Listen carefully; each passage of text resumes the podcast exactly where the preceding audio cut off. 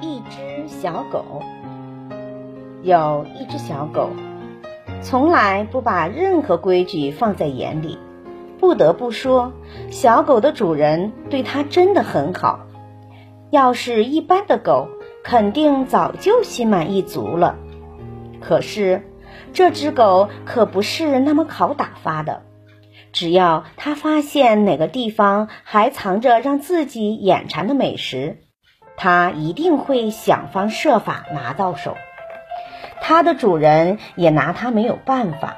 后来，他的一个朋友知道了这件事情，就给他提了一个建议：“老兄，你一直以为自己是很严格的，但是你想过没有？每次你逮住小狗，它又吃肉的时候，你是怎样做的？你总是让小狗把肉全吃光，哪怕少打它，也会拿走那块肉。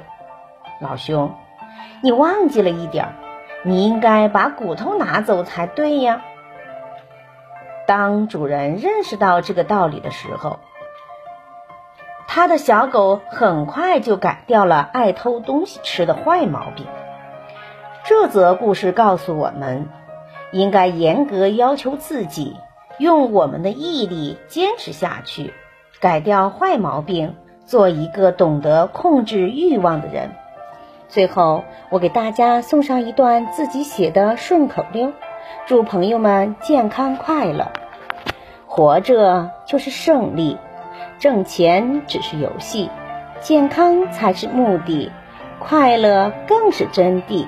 感谢收听，再见。